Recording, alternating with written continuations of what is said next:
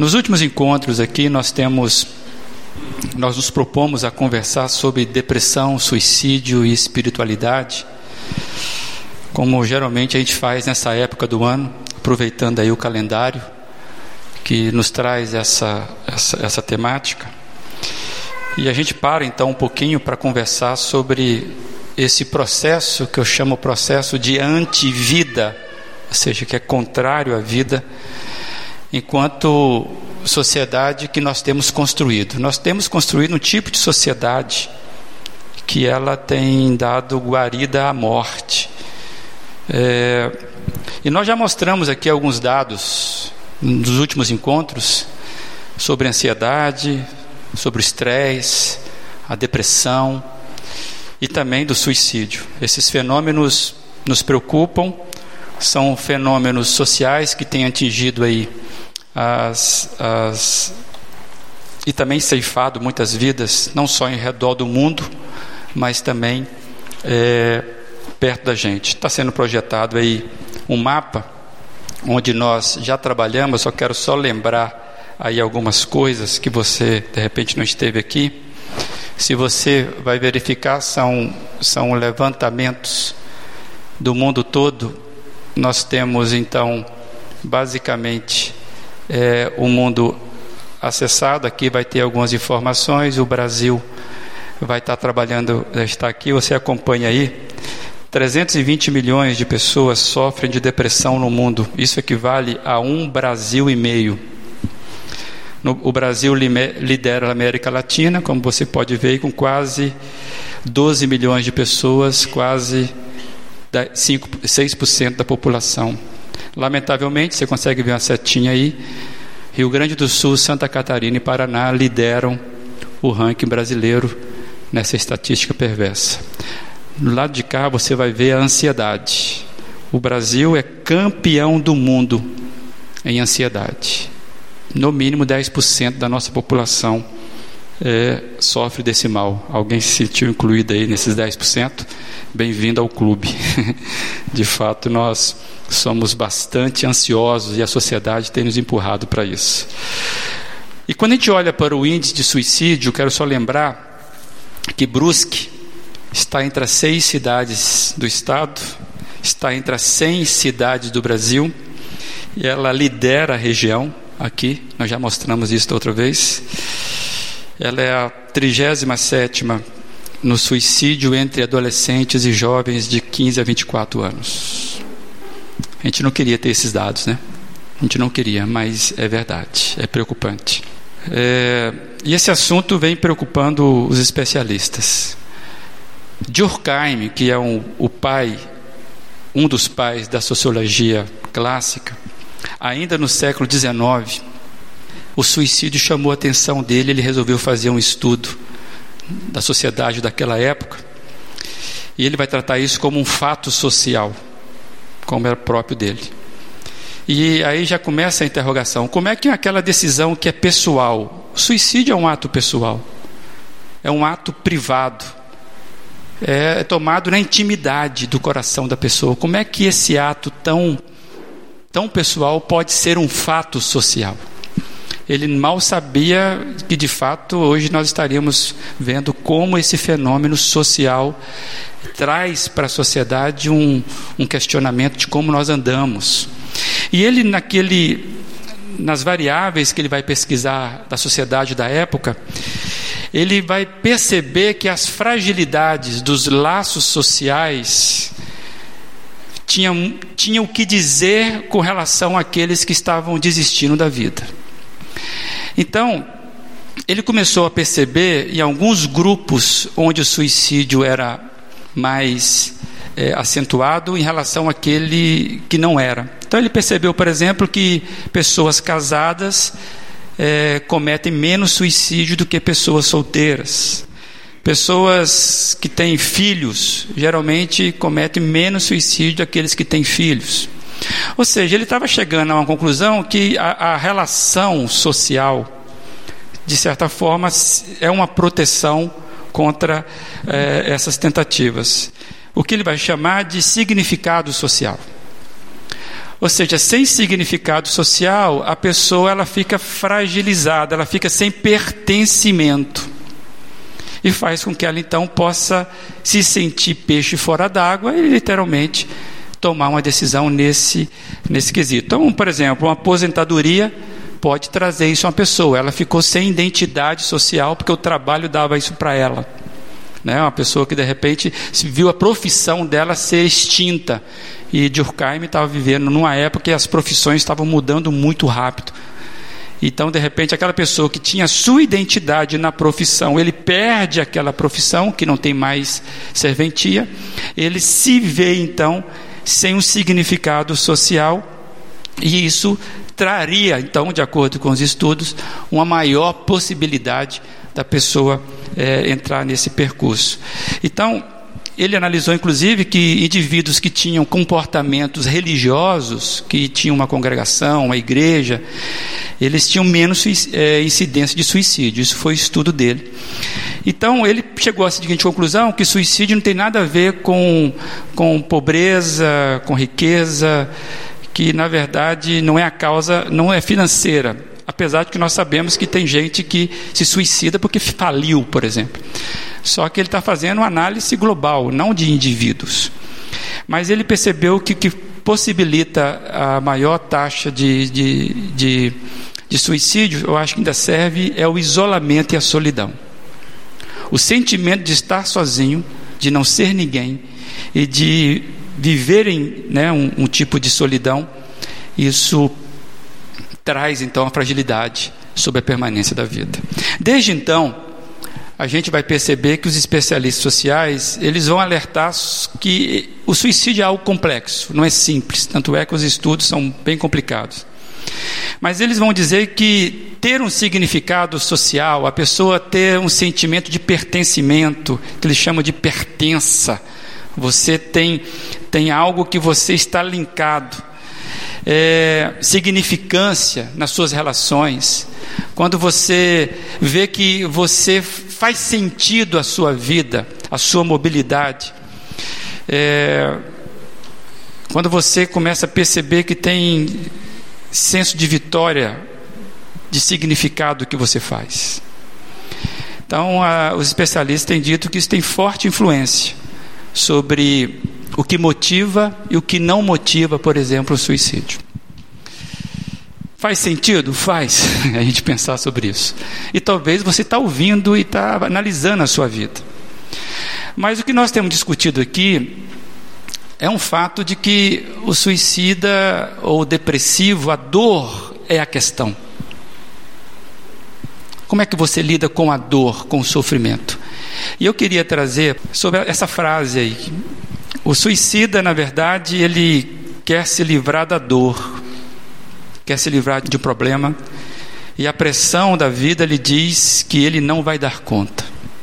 Sem esperança na vida, passa a acreditar na esperança da morte. É, amados, diferentemente do que alguns pensam, a gente morre de dentro para fora. Não somente de fora para dentro. E o mundo exterior é perigoso, nos traz pressão, é ameaçador. Como a gente falou na semana passada, isso pode ir roubando da gente, sabe, o sabor da vida. Mas, mas é de dentro que nasce a desistência da vida. Então, como nós fizemos na semana passada, eu, eu gostaria de, de relembrar aquela experiência de Davi rapidamente. É, e nós relembrarmos as possibilidades de encontrarmos caminho de fé, caminho de esperança e de superação em meio às pressões da vida. E aí eu quero lembrar quatro conclusões que nós trouxemos sobre isso as possibilidades de encontrarmos caminho de fé, de esperança e superação. Primeiro, reconhecer que ansiedade, estresse e depressão são fatos da vida.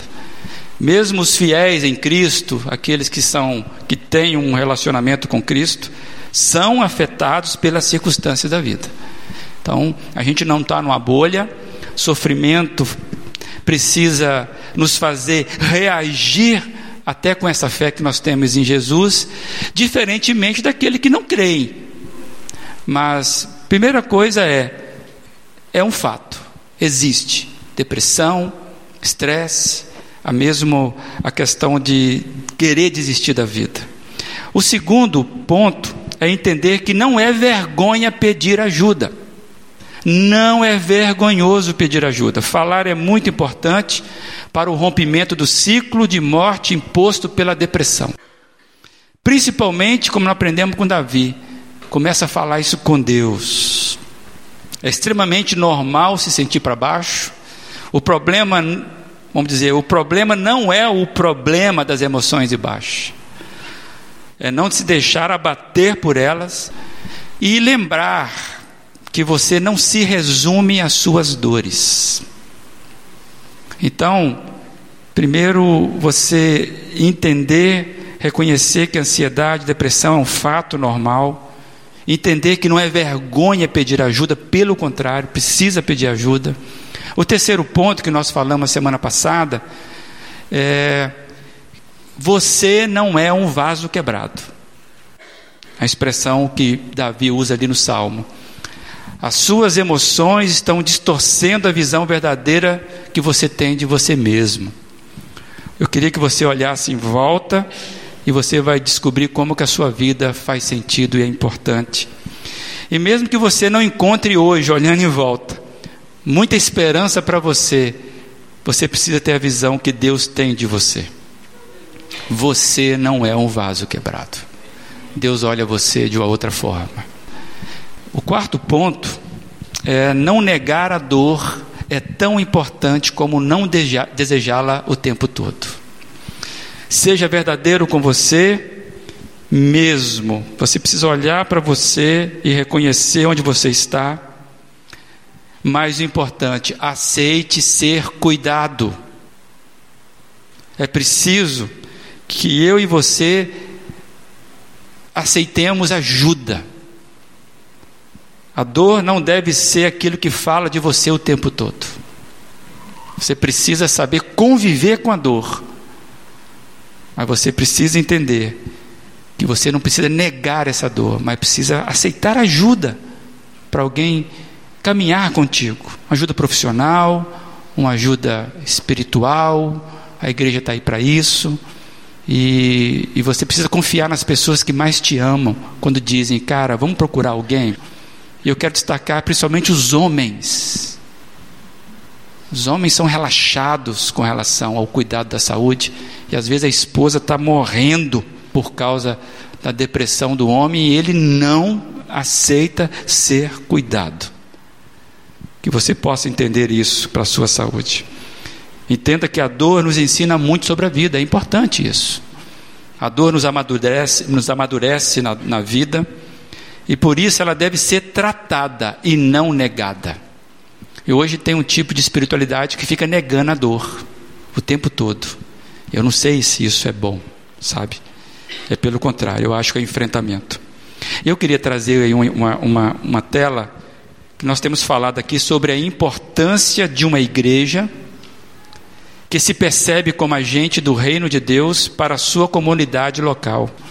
Precisamos ser uma esperança para a nossa cidade no enfrentamento das nossas enfermidades sociais. Essa é a nossa postura, nosso despertamento. Essas séries de conversas, essas últimas desse mês e também dos outros fóruns que nós fizemos aqui no decorrer dos últimos anos, amados, são apenas pequeninas portas que estamos abrindo para essa reflexão mas ainda é muito simples, é muito simplório, é muito tímido o que nós temos feito como comunidade. Eu queria pensar com os irmãos do tipo de comunidade que seja igual essa que está projetada aí, essa que segura a mão do outro, que caminhe com o outro. Então, com foco sobre a importância, sobre a urgência de falarmos sobre isso, de conversarmos, uma fala que transmita esperança às pessoas Claro, as pessoas estão ao nosso alcance. Eu queria convidar você a nós lermos um texto, um texto bíblico que vai ser projetado, mas você pode abrir a sua Bíblia em Atos 16. É uma história Nós até já meditamos essa história aqui uns anos atrás. Atos 16, a gente vai ler a partir do 25. Se você puder ficar de pé em reverência ao Deus da palavra, vai ser bom para você também descansar um pouco essas cadeiras aí. Por volta da meia-noite, Paulo e Silas estavam orando e cantando hinos a Deus. Os outros presos os ouviam. De repente, houve um terremoto tão violento que os alicerces da prisão foram abalados. Imediatamente todas as portas se abriram e as correntes de todos se soltaram. O carcereiro acordou e, vendo abertas as portas da prisão, desembaiou sua espada para se matar, porque pensava que os presos tivessem fugido. Mas Paulo gritou: Não faça isso, estamos aqui. O carcereiro pediu luz, entrou correndo e, trêmulo, prostrou-se diante de Paulo e Silas. Então levou-os para fora e perguntou: Senhores, que devo fazer para ser salvo? Eles responderam: Creia no Senhor Jesus e serão salvos você e a sua casa e os da sua casa. E pregaram a palavra de Deus a eles e ele e, e a todos da sua casa. Naquela mesma hora da noite, o carcereiro lavou as feridas deles em seguida, ele e todos os seus foram batizados. Então os levou para sua casa, serviu-lhes uma refeição e com todos de sua casa alegrou-se muito por haver crido em Deus. Vamos orar mais uma vez? Pai amado, essa é a tua palavra e nos alegramos por tê-la. E se essa história ficou, Deus, registrada por Lucas, é porque o Senhor tem interesse que nós aprendamos com ela. Estamos abertos para isso, enquanto comunidade. Que o Senhor fale além da letra e apesar da minha aqui, Pai, da minha limitação enquanto homem, o Senhor possa abençoar aqui os teus filhos, teus amados, em nome de Jesus Cristo. Amém. Você pode se sentar? Queria pensar hoje a partir é, do tema depressão, suicídio e espiritualidade falando que isso é assunto de igreja, sim. E nós acabamos de ler um relato, pelo menos a parte que nós lemos, é impressionante esse relato. Tem um ditado que diz que quem canta, seus males espanta. Se é verdade isso, não sei se é, se fosse assim mesmo, cantores não entrariam em crise e nem cometeriam suicídio. Mas eu quero analisar esse canto de, de, que foi registrado aí, que não era o canto de Paulo e Silas que era o, agente, o canto não era o promotor da alegria desses dois. Era exatamente o contrário. O canto era fruto da alegria. E o texto ele é o relato de uma das prisões de Paulo. Paulo, ele vai depois que ele se converte a Jesus Cristo, ele vai sofrer inúmeras prisões. Essa aqui é apenas uma. E esse episódio está ali no início do, dos anos 50 da era cristã. Naquele contexto, a igreja ela começou a cumprir a missão dela de levar o evangelho, de pregar o evangelho às diversas cidades e cumprir a missão dela de proclamar ali nas diversas regiões. E então ela passou essa igreja a sofrer pressão e oposição de religiosos, judeus, por exemplo, né, de, de, de, do poder político, o poder político também pressionou a igreja, e até mesmo é, passou a sofrer perseguição dos setores pagãos, que é o contexto desse, desse cenário aqui. E Paulo e Silas, então, eles estavam ali presos em nome da igreja, eles foram enviados pela igreja de Antioquia. Então eles não estavam soltos, inclusive estavam sofrendo prisão por causa do comissionamento da igreja. Então é tranquilo nós fazermos uma análise, uma analogia de que Paulo e Silas representa ações da igreja que de repente está ali no cárcere. E no que nós lemos, os dois cantavam de uma forma tão intensa que todos os outros presos escutaram, o texto diz isso, todos ouviam o que eles cantavam. E o que eles cantavam? Hinos de louvores a Deus. O texto está nos dizendo isso. Ao ponto de que eles tiveram esses outros presos, depois que houve a manifestação ali sobrenatural, eles, esses outros presos, também tiveram as suas algemas rompidas de forma impressionante. E eu fiquei pensando que, pelo que parece o texto, ninguém fugiu. Se você tivesse lá, você fugiria ou não? Você pensa aí. E eu fiquei pensando, o que manteve esses caras ali presos? E eu fiquei desconfiado. Rapaz, aquele canto daqueles homens devia ser algo impressionante. Eu fiquei imaginando, reverberando, sabe? É, a, gente, a gente que gosta de música, mas fiquei imaginando. Não sei se eles faziam a terça, não sei como é que eles cantavam. Mas aqueles caras não fugiram, apesar de terem as suas, a sua liberdade ali à vista. E pensando nisso, aplicando para nós, já de cara, porque nós temos aqui todos os domingos o quê? Duas coisas que eles fizeram ali. Todo domingo você pode vir aqui. O que, que vai ter aqui? Oração e louvor. Todo domingo nós encontramos aqui à noite e nós temos cânticos, nós temos orações, não é verdade? Isso é marca da nossa, dos nossos encontros. E pensando nisso, eu queria compartilhar com vocês o que eu pensei um pouquinho, me ajuda aí. Primeiro, olha que legal pensar nisso. O poder de uma igreja que ora e louva a Deus. A ambiência é transformada e invadida pelo poder de Deus. É o que acontece com Paulo e Silas na prisão. A presença de Deus se manifestou literalmente de forma tremenda. Tremeu mesmo, tremeu tudo. Alguém consegue imaginar isso aqui? Não? Imagina, estamos aqui cantando, começa a balançar, misericórdia, não, porque vai, né? Mas eu estou dizendo que foi tremendo aquele negócio, foi visível. Amém, irmãos?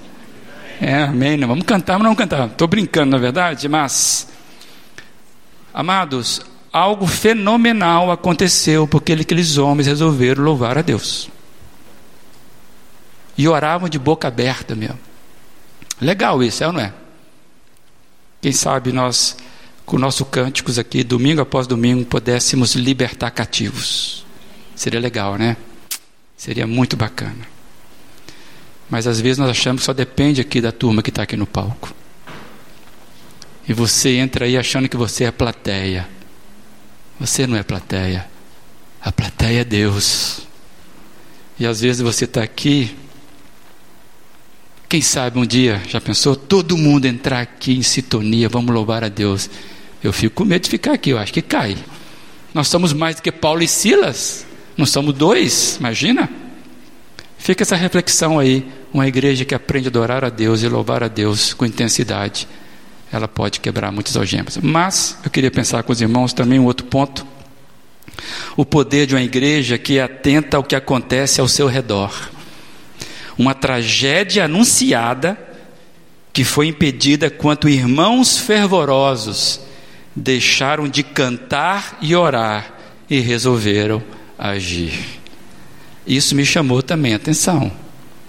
O cara já estava com a espada para se matar. E eu fiquei pensando, uma igreja também tem poder quando ela está atenta ao que acontece ao redor. E deixar de cantar e deixar de orar para observar o que está acontecendo, me chamou a atenção nesse povo. Amados, nós precisamos ser uma igreja que vai além do louvor, que vai além da oração de encontros de domingo. Nós precisamos, amados, ir além desses encontros aqui. Que Deus nos encontre também atentos em salvarmos vidas que estão a ponto de desistirem. Se Paulo e Silas tivessem de novo encantados com louvores que eles estavam tendo, de olhos fechados, erguendo as mãos agora livre.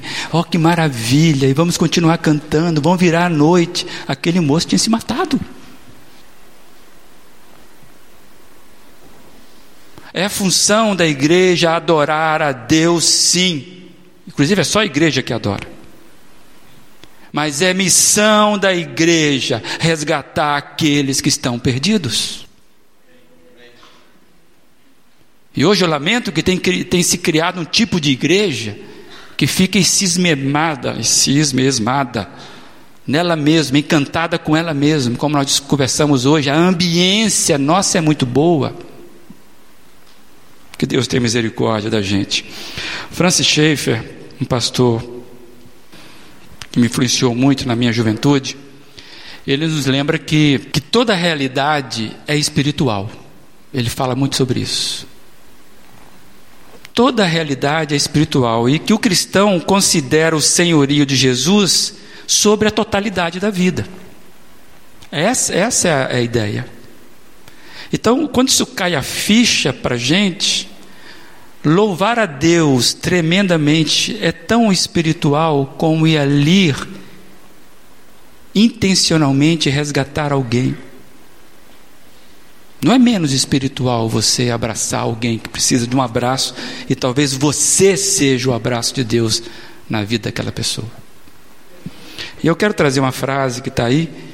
Não há nenhuma área da vida isenta do domínio de Cristo. Por isso, os cristãos simplesmente não devem deixar de estar atentos à realidade ao seu redor. Deus tem que ter misericórdia, gente.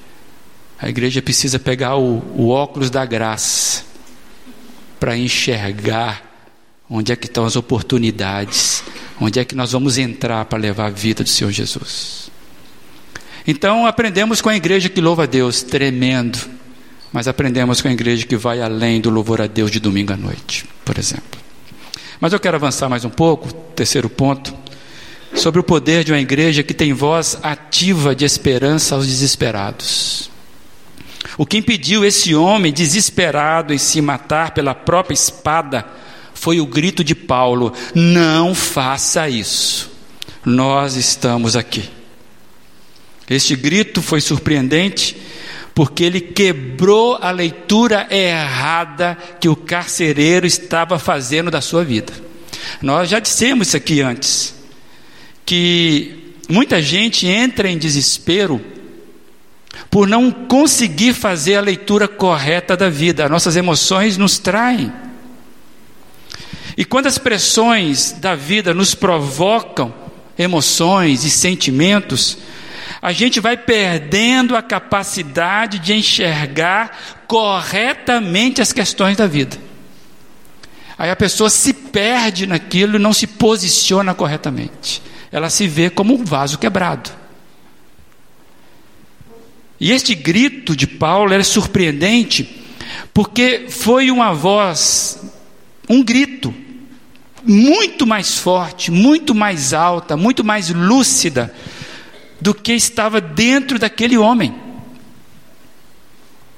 E foi surpreendente que ele, porque ele trouxe esperança no meio de desespero. Aí eu queria projetar que entendo que seja tarefa nossa como igreja fazer com que as pessoas em desesperos escutem o mesmo de nós. Não faça isso. Estamos aqui. É tarefa nossa, amados. Nós precisamos, amados, ser esperança para esse povo que encarcerados, aqueles que estão prisioneiros da desesperança da vida, precisa ouvir e saber que há esperança para os cansados e oprimidos. É com você isso também? Talvez você entrou aqui hoje cansado da sua vida, oprimido pelas pressões da vida. Talvez você tenha entrado aqui, inclusive você que é membro dessa igreja, tenha entrado aqui domingo após domingo e você não tenha encontrado significância para a sua vida. Talvez isso seja para você, você precisa ouvir o grito da sua alma dizendo: Senhor Jesus, entra na minha vida, me dá o teu bálsamo. Sabe, é importante você falar isso com Deus. que você encontre essa voz maior do que a voz que está querendo fazer que você não dá, que você não serve, que você é a si mesmo. Você não é a si mesmo. Deus te criou com o propósito de louvar, de engrandecê-lo pelo que você faz. Que você possa, no seu, cada um no seu canto, descobrir essa alegria. Que possa ser livre como carcereiro. Isso eu fiquei pensando, sabe? Olha que, olha que coisa interessante isso. O carcereiro que tinha a chave da prisão era prisioneiro e não sabia. E os prisioneiros agora estavam livres.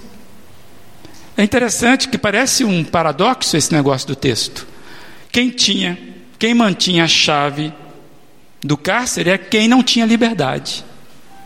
Ao ponto que quando isso frustrou, ele falou: Eu perdi toda a minha vida, vou me matar. Tinha pessoa que era livre, mas estava algemado. Tinha algemado que estava livre. É muito interessante isso. Porque eu fiquei pensando que nenhum tirano ou ditador pode roubar ou prender aqueles que são verdadeiramente livres. Amém por isso. Então, amado, talvez você tenha sobre você uma tirania que está dizendo que você não vai conseguir. Você precisa confiar em outra voz que Jesus falou: que se eu vos libertar, verdadeiramente vocês serão livres. Amados, e aí o que acontece daí para frente, a gente não vai pegar tudo isso, mas é algo extraordinário que acontece na vida daquele moço. A vida daquele carcereiro vai dar uma guinada, uma, uma, uma, uma, uma mudança impressionante. Eu, eu, eu fiquei pensando aqui, ele desperta do pesadelo da morte, porque ele estava dormindo, né? quando ele acordou, viu que ele vou, vou me matar. E ele vai para a liberdade da vida. Ele lava os pés, as feridas dos que eram inimigos e agora são pessoas transformadas em irmãos. Olha que mudança só da noite para o dia. E ele recebe esses moços agora na sua casa e prepara uma mesa de comunhão. Ele agora celebra o que está acontecendo com alegria e satisfação. Então, antes desespero, morte, inimizades, prisão. Agora alegria, fé, comunhão, sentido de vida. Porque alguém resolveu louvar a Deus de voz alta e resolveu olhar ao redor e resolveu gritar: Não faça isso. E o que essa história tem a ver comigo? O que essa história tem a ver com você? O que essa história tem a ver com a gente? Somente o que são da minha comunidade aqui aqueles que têm compromisso com a igreja, com o Senhor Jesus. Se você é daqueles que entendem que há uma reflexão a ser feita, a partir do que nós já conversamos até aqui, eu convido você a pensar comigo algumas coisas, tá bom? Eu queria projetar duas perguntas para você aí. Se nós fechássemos as nossas portas e deixássemos de existir enquanto comunidade, enquanto igreja, Quanto tempo levaria para que a nossa cidade notasse? E mais, quem sentiria a nossa falta? Que tipo de pessoa ia sentir a nossa falta?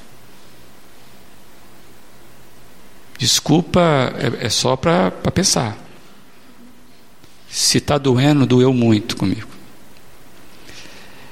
Eu tenho para mim, amados, com grande tristeza, que pensando nessa indagação, eu tenho para mim que alguns membros da nossa comunidade iam demorar para perceber a falta da igreja. É lamentável pensar nisso, mas eu penso que, inclusive, membros da nossa igreja talvez sentiriam até aliviados. Não sei, não sei porque não aparece, não, não se envolvem, não estão nem aí para o negócio. Isso me trouxe tristeza. E eu fiquei ainda pensando algumas coisas. Será que será que nós não estamos aqui de portas fechadas em nossos louvores, em nossas celebrações voltadas para nós mesmos? Eu fui de uma época de uma igreja que o pastor, quando viajava, ele não podia avisar que ele viajava, não, porque muita gente, quando o pastor viajava, não via na igreja. Outros vinham quando ele viajava, né? Tem isso também, né? eu vou viajar esses dias, então você, se você não vier, eu já sei de que time que você é, o pessoal me conta depois aí. Sabe, é um tipo de igreja que não, não, não entendeu ainda. Eu penso assim, não sei se é a nossa, onde é que nós estamos nisso. Nós estamos aqui quando falamos de assuntos tão sérios e importantes como esse, será que alguém pode seguir em frente achando que estamos fazendo bem o nosso papel enquanto igreja? Será que a gente vai sair daqui hoje achando que a gente está fazendo bem o nosso papel? Estamos, gente. Nós que somos agentes portadores da mensagem do Evangelho que liberta, nós que cantamos canções tão lindas essas que nós cantamos hoje, várias. Será que nós vamos sair daqui hoje dizendo o seguinte: não, continuar fazendo exatamente o que nós estamos fazendo, é isso mesmo, nós estamos cumprindo a nossa missão. As pessoas vão ouvir o nosso grito de libertação. Então, olhando para tudo isso, quando nós conversamos sobre ansiedade, estresse, depressão e suicídio, o que nós já sabemos é, pode projetar aí, que muitas famílias que passam ou que já passaram por esse vale precisam ser acolhidas, tratadas, assistidas e compreendidas, acompanhadas e consoladas. Como diz Bill Hybels, a igreja é a esperança do mundo. A presença amiga com esperança. Isso é missão da igreja. Se nós estamos no vulcão onde a ansiedade, depressão falam alto, esta igreja, junto com as outras, tem outras igrejas nessa cidade. Nós precisamos ser a esperança para esse povo. E eu queria trazer novamente aquela tela que a gente trouxe no início, da fala, que sejamos despertados para a importância de uma igreja que se percebe como agente do reino de Deus. Está vendo essa mão aí? Agente do reino de Deus para a sua comunidade local. Precisamos ser uma esperança para a nossa cidade no enfrentamento das nossas enfermidades sociais. E eu quero terminar então com essa lâmina próxima. Qual é o desafio para nós como igreja? Uma pergunta. Está aí uma proposta. Nos posicionarmos intencionalmente, com constância e frequência, para sermos eficientes na nossa missão, como igreja que grita: não faça isso. Nós todos estamos aqui. Quem sabe Deus nos agracie de ouvir testemunhos como esse que está registrado aí nesse versículo 34 e todos da sua casa se alegrou-se, e todos de sua casa alegrou-se muito por haver crido em Deus. Imagina, amados, nós vivemos testemunhos como esse constantemente aqui no nosso meio, porque nós resolvemos não só louvar a Deus com sinceridade, mas olhar ao nosso redor e gritarmos intencionalmente: estamos aqui. Que Deus ache a nossa igreja que Deus nos encontre para falar de temas como esse, não só daqui a um ano, quando setembro chegar de novo. Que a gente fique amarelo de vergonha se isso acontecer. Que possamos criar vozes, canais, gritos, porque é urgente o que está acontecendo. As pessoas não vão esperar até setembro do ano que vem para decidir se vão se matar ou não. E você que é membro dessa igreja, Encontre em Cristo Jesus, para que você seja testemunho de que é verdade, que Ele nos liberta. Amém? Em nome do Senhor Jesus, que possamos ser assim.